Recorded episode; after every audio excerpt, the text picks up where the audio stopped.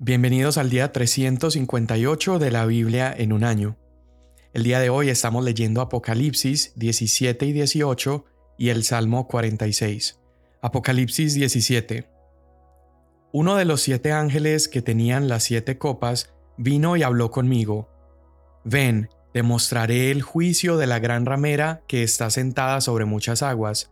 Con ella, los reyes de la tierra cometieron actos inmorales y los moradores de la tierra fueron embriagados con el vino de su inmoralidad. Entonces me llevó en el espíritu a un desierto. Vi a una mujer sentada sobre una bestia escarlata llena de nombres blasfemos y que tenía siete cabezas y diez cuernos. La mujer estaba vestida de púrpura y escarlata y adornada con oro y piedras preciosas y perlas, Tenía en la mano una copa de oro llena de abominaciones y de las inmundicias de su inmoralidad. Sobre su frente había un nombre escrito, un misterio. Babilonia la Grande, la madre de las rameras y de las abominaciones de la tierra. Vi a la mujer ebria de la sangre de los santos y de la sangre de los testigos de Jesús. Al verla, me asombré grandemente. Y el ángel me dijo, ¿Por qué te has asombrado? Yo te diré el misterio de la mujer y de la bestia que la lleva, la que tiene las siete cabezas y los diez cuernos. La bestia que viste era y ya no existe, y está para subir del abismo e ir a la destrucción. Y los moradores de la tierra, cuyos nombres no se han escrito en el libro de la vida desde la fundación del mundo, se asombrarán al ver la bestia que era y ya no existe, pero que vendrá. Aquí está la mente que tiene sabiduría. Las siete cabezas son siete montes sobre los que se sienta la mujer. También son siete reyes, cinco han caído, uno es y el otro aún no ha venido, y cuando venga es necesario que permanezca un poco de tiempo. Y la bestia que era y ya no existe es el octavo rey, y es uno de los siete y va a la destrucción. Los diez cuernos que viste son diez reyes que todavía no han recibido reino, pero que por una hora reciben autoridad como reyes con la bestia. Estos tienen un mismo propósito, y entregarán su poder y autoridad a la bestia. Ellos pelearán contra el Cordero, pero el Cordero los vencerá, porque Él es Señor de señores y Rey de reyes, y los que están con Él son llamados escogidos y fieles. También el ángel me dijo, Las aguas que viste donde se sienta la ramera son pueblos, multitudes, naciones y lenguas, y los diez cuernos que viste y la bestia odiarán a la ramera y la dejarán desolada y desnuda, y comerán sus carnes y la quemarán con fuego. Porque Dios ha puesto en sus corazones el ejecutar su propósito, que tengan ellos un propósito unánime, y den su reino a la bestia, hasta que las palabras de Dios se cumplan. La mujer que viste es la gran ciudad que reina sobre los reyes de la tierra. Después de esto, vi a otro ángel descender del cielo que tenía gran poder, y la tierra fue iluminada con su gloria. Y gritó con potente voz, Cayó, cayó la gran Babilonia, se ha convertido en habitación de demonios, en guarida de todo espíritu inmundo y en guarida de toda ave inmunda y aborrecible porque todas las naciones han bebido del vino de la pasión de su inmoralidad, y los reyes de la tierra han cometido actos inmorales con ella, y los mercaderes de la tierra se han enriquecido con la riqueza de su sensualidad. Y oí otra voz del cielo que decía, Salgan de ella, pueblo mío, para que no participen de sus pecados y para que no reciban de sus plagas, porque sus pecados se han amontonado hasta el cielo, y Dios se ha acordado de sus iniquidades. Páguenle tal como ella ha pagado, y devuélvanle doble según sus obras. En la copa que ella ha preparado, preparen el doble para ella. Cuanto ella se glorificó a sí misma y vivió sensualmente, así denle tormento y duelo, porque dice en su corazón, Yo estoy sentada como reina, y no soy viuda, y nunca veré duelo.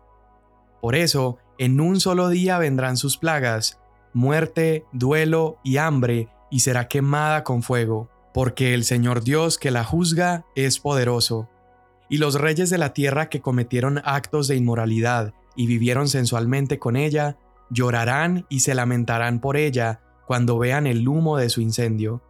Y de pie, desde lejos por causa del temor de su tormento, dirán, Ay, ay, la gran ciudad Babilonia, la ciudad fuerte, porque en una hora ha llegado tu juicio. Los mercaderes de la tierra lloran y se lamentan por ella, porque ya nadie compra sus mercancías. Cargamentos de oro, plata, piedras preciosas, perlas, lino fino, púrpura, seda y escarlata, toda clase de maderas olorosas y todo objeto de marfil y todo objeto hecho de maderas preciosas, bronce, hierro y mármol, y canela, especias aromáticas, incienso, perfume, mirra, vino, aceite de oliva y flor de harina, trigo, bestias, ovejas, caballos, carros, esclavos y vidas humanas. Y el fruto que tanto has anhelado se ha apartado de ti, y todas las cosas que eran lujosas y espléndidas se han alejado de ti y nunca más las hallarán. Los mercaderes de estas cosas que se enriquecieron a costa de ella se pararán lejos a causa del temor de su tormento, llorando y lamentándose, y diciendo, ay, ay, la gran ciudad que estaba vestida de lino fino, púrpura y escarlata, y adornada de oro, piedras preciosas y perlas, en una hora ha sido arrasada tanta riqueza. Todos los capitanes, pasajeros y marineros y todos los que viven del mar se pararon a lo lejos, y al ver el humo de su incendio gritaban, ¿Qué ciudad es semejante a la gran ciudad? Y echaron polvo sobre sus cabezas, y llorando y lamentándose gritaban, ¡Ay, ay! La gran ciudad en la cual todos los que tenían naves en el mar se enriquecieron a costa de sus riquezas, porque en una hora ha sido asolada. Regocíjate sobre ella, cielo, y también ustedes, santos, apóstoles y profetas, porque Dios ha pronunciado juicio contra ella por ustedes. Entonces un ángel poderoso tomó una piedra, como una gran piedra de molino, y la arrojó al mar, diciendo, Así será derribada con violencia Babilonia, la gran ciudad, y nunca más será hallada. El sonido de arpistas, de músicos, de flautistas y de trompeteros no se oirá más en ti. Ningún artífice de oficio alguno se hallará más en ti. Ningún ruido de molino se oirá más en ti ninguna luz de la lámpara alumbrará más en ti. Tampoco la voz del novio y de la novia se oirá más en ti, porque tus mercaderes eran los grandes de la tierra, pues todas las naciones fueron engañadas por tus hechicerías. Y en ella fue hallada la sangre de los profetas, de los santos y de todos los que habían sido muertos sobre la tierra. Salmo 46 Dios es nuestro refugio y fortaleza, nuestro pronto auxilio en las tribulaciones. Por tanto, no temeremos aunque la tierra sufra cambios y aunque los montes se deslicen al fondo de los mares, aunque bramen y se agiten sus aguas, aunque tiemblen los montes con creciente enojo. Hay un río cuyas corrientes alegran la ciudad de Dios, las moradas santas del Altísimo. Dios está en medio de ella, no será sacudida. Dios la ayudará al romper el alba, Bramaron las naciones, se tambalearon los reinos. Dio él su voz, y la tierra se derritió. El Señor de los ejércitos está con nosotros, nuestro baluarte es el Dios de Jacob. Vengan, contemplen las obras del Señor, que ha hecho asolamientos en la tierra, que hace cesar las guerras hasta los confines de la tierra. Quiebra el arco, parte la lanza y quema los carros en el fuego. Estén quietos y sepan que yo soy Dios. Exaltado seré entre las naciones, exaltado seré en la tierra. El Señor de los ejércitos está con nosotros. Nuestro baluarte es el Dios de Jacob. Amén. Estos capítulos que leímos, el capítulo 17 y 18, son básicamente una explicación a lo que leímos en el capítulo 15 y 16. Mira cómo al final del 16 se nos mostró que vendría juicio y guerra contra Babilonia. Y acá el capítulo 17 y 18 nos muestran el por qué, cuál es el trasfondo detrás de esa guerra y por qué es necesario que Dios haga guerra contra esa ciudad. Ahora quiero que veas cómo la narrativa de la Biblia y el relato de Apocalipsis nos está llevando a mostrarnos esta historia de dos ciudades. Está la historia de Babilonia, que representa este mundo malvado y se opone a todas las cosas de Dios. Y por otro lado tenemos la ciudad de Dios, la nueva Jerusalén, que describe y apunta a la gloria de Dios y a la bondad de nuestro Señor. Y Apocalipsis capítulos 21 al 22 nos van a mostrar de qué se trata la ciudad de Dios y Apocalipsis 17 al 18, los que hoy leímos, nos van a mostrar el carácter y el destino de Babilonia, esta ciudad en contra de Dios. Y creo que la pregunta más importante que debemos hacernos durante la lectura de estos capítulos es, ¿a qué ciudad pertenezco yo? Yo voy a ser uno de esos que adoraré las riquezas de Babilonia, sus placeres y su poder, o voy a adorar a Dios en fidelidad a Él, a su palabra y al Cordero. Y esta pregunta es tan crucial porque estamos viendo cómo se desenvuelve la guerra contra esta ciudad y sus habitantes y hay juicios para ella. Y la visión comienza con Juan siendo llamado, el ángel le dice que venga para que vea el juicio de la gran prostituta que se sienta sobre muchas aguas. Así que lo que él está describiendo es el juicio de esta ciudad. Ahora, ¿qué son las muchas aguas? Bueno, no hay necesidad de especular, el verso 15 nos dice que las aguas representan muchos pueblos, y esta prostituta tiene una tarea y la ha estado cumpliendo muy bien, y es guiar a los gobernantes del mundo, guiar a los ciudadanos de las naciones a la inmoralidad. Ahora, la palabra que se usa ahí habla específicamente de inmoralidad sexual. O sea que la imagen que nos está dando del trabajo, la tarea o el papel de esta prostituta es la imagen de adulterio espiritual, es la idea de idolatría. Y mira cómo la seducción no solamente es para los líderes del mundo o los reyes, como dice ahí, sino para los que moran en la tierra. Y todos están embriagados con el vino de su inmoralidad, es decir, esta prostituta ha seducido y los reyes, las personas, hombres y mujeres, se ven atraídos por lo atractiva que es y por lo seductora que es y después de seducir sus corazones, los ha hecho beber de una copa horrible, les ha ofrecido lujuria por el poder, les ha ofrecido posesiones materiales, sexo, poder, placer, y todos han quedado emborrachados y ella ha tomado el control de sus vidas. Entonces aquí vamos viendo que Babilonia no se refiere a esa gran ciudad antigua que hoy estaría ubicada en lo que es Irak, sino que nos está hablando más bien de un sistema, un sistema que es a la vez un espíritu y un imperio que ha estado apoderándose de los corazones de hombres y mujeres. Y te vas a encontrar con muchísimas interpretaciones, algunas son demasiado rebuscadas acerca de qué es Babilonia, algunos la han asociado con religiones, religiones que se mezclan con poder político, otros dicen que son ciertos presidentes, figuras religiosas e incluso se le ha asociado con ciudades geográficas en el mundo. Pero vamos regresando a lo que la misma palabra nos ha estado mostrando. Mira que Jesús a lo largo de los evangelios ha estado enseñando a sus discípulos y nos, y nos ha estado enseñando a nosotros acerca de una ciudad espiritual, que es un reino. De hecho, ese fue el primer mensaje que Jesús predicó el reino de los cielos se ha acercado. ¿Y cuál fue la invitación de Jesús siempre? Fue, vengan a vivir en este reino. Las parábolas que él contaba era, el reino de los cielos es semejante a esto, a aquello, y él vino a enseñarnos que ese reino es un reino de vida, es un reino de amor, es un reino donde Dios gobierna, y el precio de vivir en ese reino es una vida que no se parece al mundo, y no amar los deseos egoístas de la carne, sino amar al Señor, entregarse al Señor y entregarse por los demás, ya no vivir para sí mismos. Eso es el reino de Dios. Y quien no vive en el reino de Dios es porque está viviendo en otro reino, que es el reino de las tinieblas.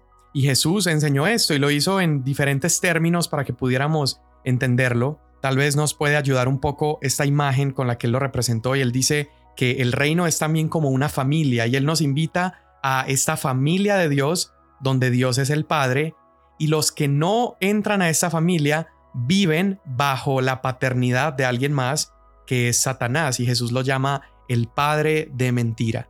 Y esta misma enseñanza la vamos a seguir viendo a lo largo del Nuevo Testamento. Pablo, por ejemplo, enseñaba acerca de la ciudadanía que tenemos en el cielo y cómo hay ciudadanos del cielo y ciudadanos de las tinieblas. Así que esto que estamos viendo en Apocalipsis no es un concepto nuevo para que entonces vengamos especulando y digamos, ah, esa ciudad es el Vaticano o es cierto país comunista o los países capitalistas. No, aunque ciertamente Babilonia puede incluir características de personas o actitudes de estas naciones, Babilonia no está limitado a eso. Babilonia es ese gran sistema de maldad que ha estado llevando a la humanidad lejos de la adoración de Dios y hacia su propia destrucción. Babilonia es donde vive todo aquel que aún no entra al reino de Dios. Y en estos capítulos estamos viendo a Babilonia, este sistema encarnado por medio de este gobierno que es establecido por la bestia y que se ha estado alimentando por siglos y siglos de la sangre de inocentes, la sangre de los santos de Dios, sangre de los profetas. Y esto es Babilonia. Y la razón por la que es peligroso decir que Babilonia es una ciudad geográfica es porque si no tenemos cuidado podemos ignorar que se trata de algo que está persiguiendo la adoración de nuestro corazón, algo que está día tras día invitándonos, seduciéndonos a que bebamos de esa copa de abominaciones y si nos descuidamos, sin darnos cuenta vamos a terminar siendo ciudadanos de Babilonia. Juan ve entonces en el verso 3 a esta prostituta y dice que está sentada sobre la bestia escarlata, y esta bestia sabemos ya quién es, es el anticristo del capítulo 13, y la mujer se ve hermosa, se ve seductora, está vestida de una manera tan llamativa que provoca que estos reyes y los hombres y mujeres se acerquen a ella, y cuando logra seducir entonces les da beber de la copa, los embriaga y al embriagarlos pierden sus sentidos y son incapaces de ver la verdadera belleza. Y están tan cegados que no pueden ver la bondad que solamente se encuentra en Dios. Entonces el verso 5 nos dice quién es la ciudad o qué es la ciudad y el verso 6 nos dice a qué se dedica además de seducir. Y nos muestra que en esencia se ha dedicado a matar, se ha alimentado de sangre, porque esta ciudad tiene un carácter egoísta y por su egoísmo está dispuesta a sacrificar a otros para promover sus propios beneficios, para promover su propia prosperidad. Y esto lo vemos por todo el mundo. Estamos viendo el aborto quitarle la vida a millones y millones de bebés inocentes solo para satisfacer el egoísmo de este sistema. Estamos viendo genocidio, infanticidio y todo esto es parte de lo que a este reino se dedica. Ahora, en específico, este reino se ha enfocado en destruir al pueblo de Dios, se ha enfrascado en derramar la sangre de los santos de Dios y de los testigos. Y para dar un poco de contexto, cuando Juan recibe estas visiones es alrededor del año 90 después de Cristo y el emperador Nerón en el año 64 asesinó a muchísimos, muchísimos cristianos en Jerusalén y tal vez Juan tenía esto en mente mientras recibía estas visiones Tenía en su mente las imágenes de sus compañeros que fueron también asesinados por su fe en Cristo Jesús. Y sí, la sangre de estos primeros cristianos es parte de esa sangre que Babilonia ha derramado. Pero también a medida que nosotros nos acercamos al final de la historia, veremos que más y más sangre de mártires va a comenzar a fluir. Gente en todos los países de la tierra va a comenzar a pagar un precio de martirio por su fe en Jesús. Incluso puede ser que este sea tu llamado o el mío. Y la pregunta es, ¿estamos dispuestos a abrazar ese llamado? ¿Estamos dispuestos a experimentar ese sufrimiento? Y yo creo que la razón por la que nos suena tan distante esta realidad y choca un poco con la manera en la que vivimos es precisamente por la comodidad en la que estamos algunos creyentes. Pero si tan solo escucharas las historias de algunos amigos míos, personas que conozco en Medio Oriente, en Surasia, en Norte de África, te das cuenta que es también una realidad actual y que, como lo vemos en la escritura, va a ir en aumento. Entonces Juan ve todo esto, se asombra con lo que ve y vaya que Juan ya ha visto muchas cosas impactantes hasta ahora, y en el versículo 8 se describe otra vez esta parodia de la vida, muerte y resurrección de Jesús, protagonizada por la bestia. Dice que la bestia es este rey que era, que ya no es, pero volverá a ser. Y recuerda cómo el capítulo 13 nos había descrito al anticristo imitando la resurrección, mencionando que su cabeza había estado herida y que luego volvió a vivir. Y aunque esto es algo que va a tener lugar claramente en el futuro, donde este personaje va a morir y luego reaparecer, Creo que a lo largo de la historia hemos visto cómo se conducen diferentes anticristos, que han subido del abismo en forma de bestia y han reinado con terror, pero vienen por un tiempo, mueren y luego sorprendentemente aparecen de nuevo para ser destruidos. podríamos hablar acerca de imperios bañados en sangre que han pisado la tierra, podríamos hablar de el imperio persa, el imperio griego, el imperio babilonio, de Roma.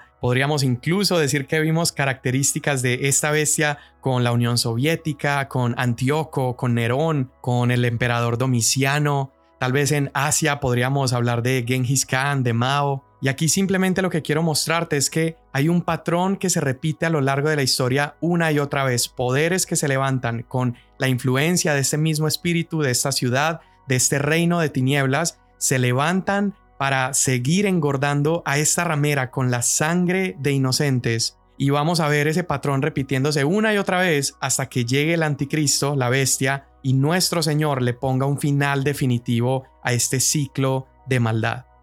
Ahora, la mayoría está de acuerdo en que cuando habla de estas siete cabezas, que son siete montañas, y justamente en aquella época Roma era el imperio más poderoso y Roma justamente se le conocía como la ciudad de las siete colinas. De hecho, hasta el día de hoy es uno de sus nombres y yo creo que sin duda en Roma en aquella época, como lo hemos visto en estos diferentes imperios a lo largo de la historia, se ve también representada esta actitud destructora y sedienta de sangre que a la vez muchas veces va unida con poder político y autoridad.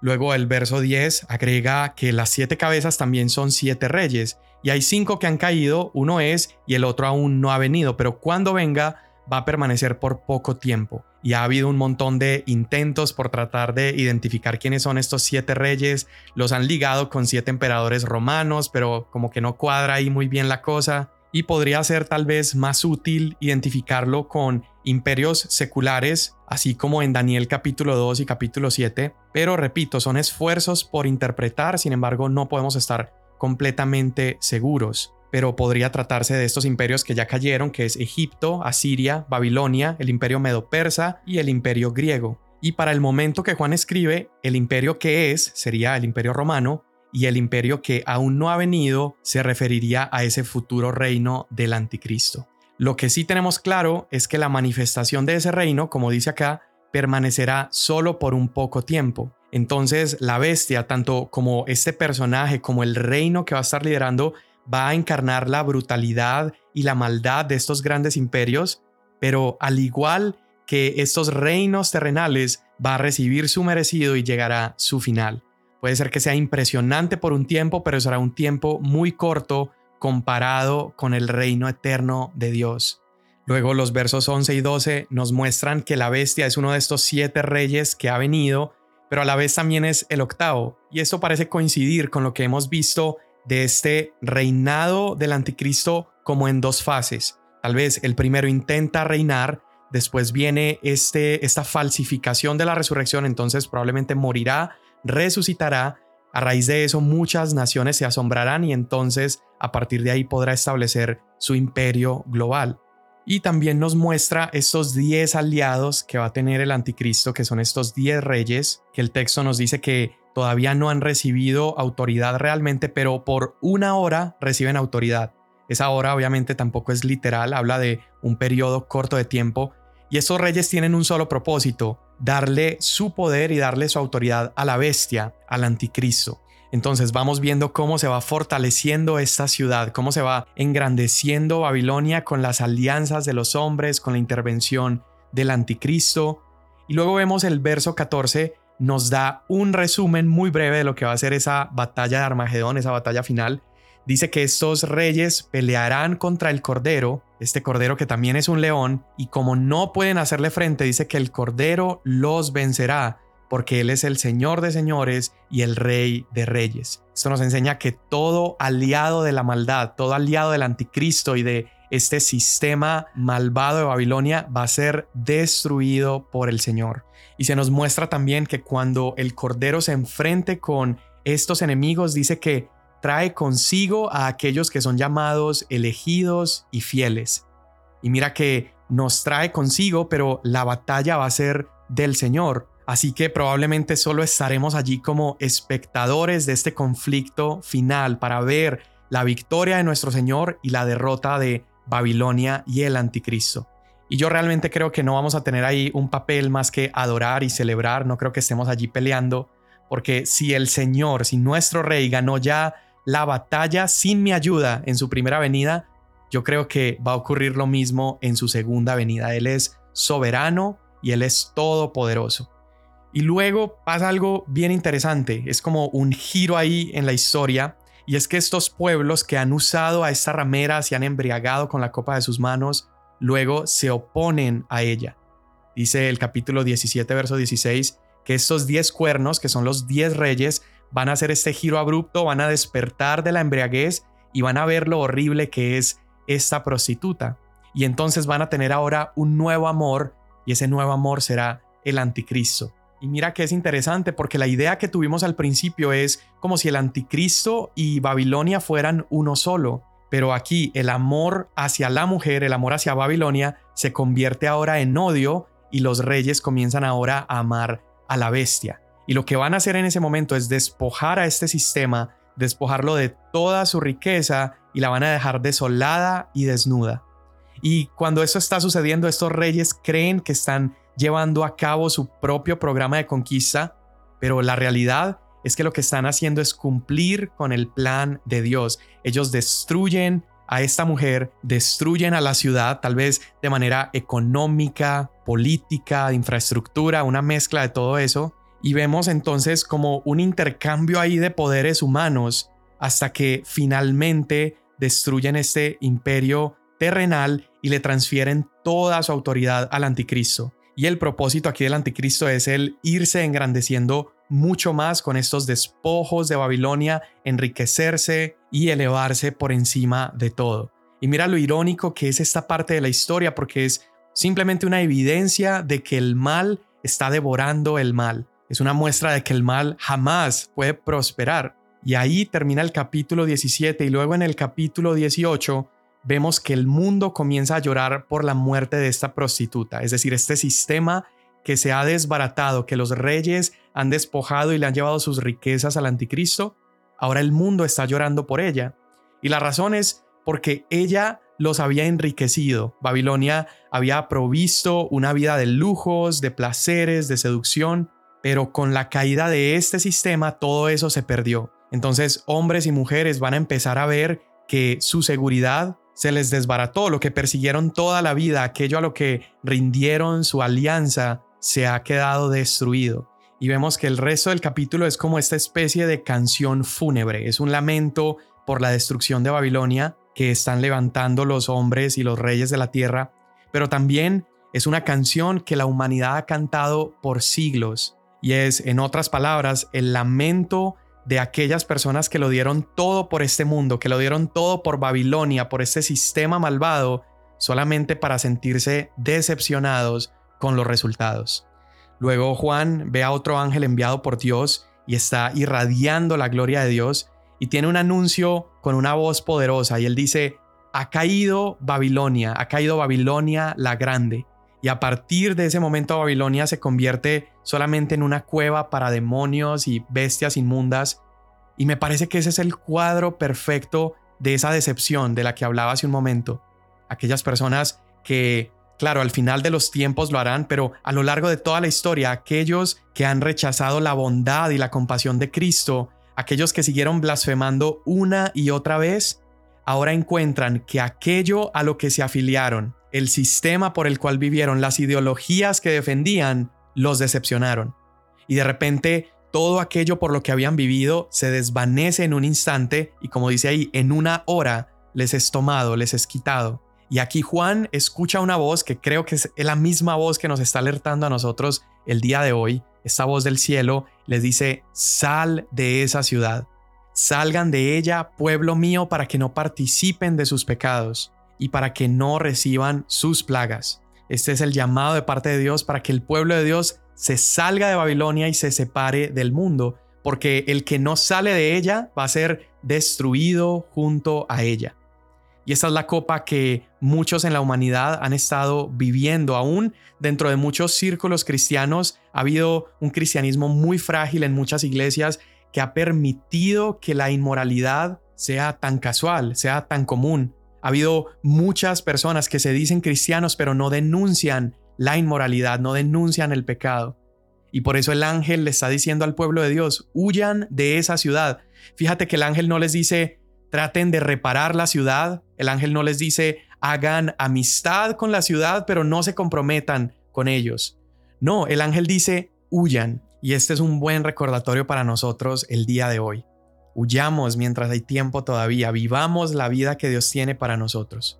Luego vemos en los versos 9 al 20 estos lamentos de todos aquellos que hicieron alianzas, negocios, los transportistas, mercados, telas, se habla de alimentos, de animales, metales preciosos, también se habla incluso de tráfico humano, de esclavos, y todos los que hacían mercado y negocio con esta ciudad están también ahí llorando.